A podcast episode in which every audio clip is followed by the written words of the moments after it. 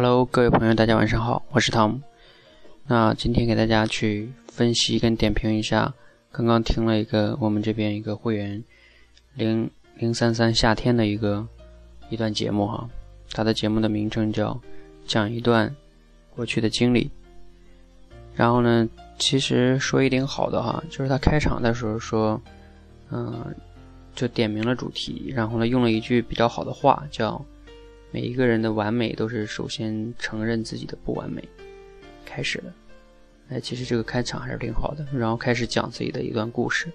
这个开场的构思挺好的。OK，这是这是两点比较好的地方哈。那让我听下来一共八分多钟的一个一个节目录音，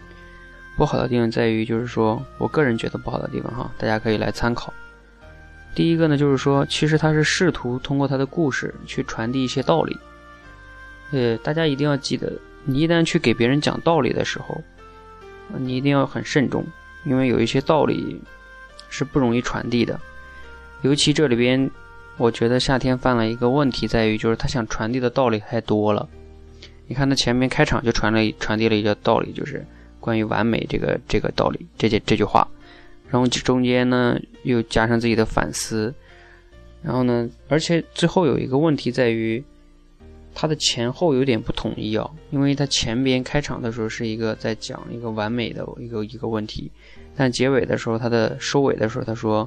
每个人要学的有很多，然后不能单一的去学一个什么什么，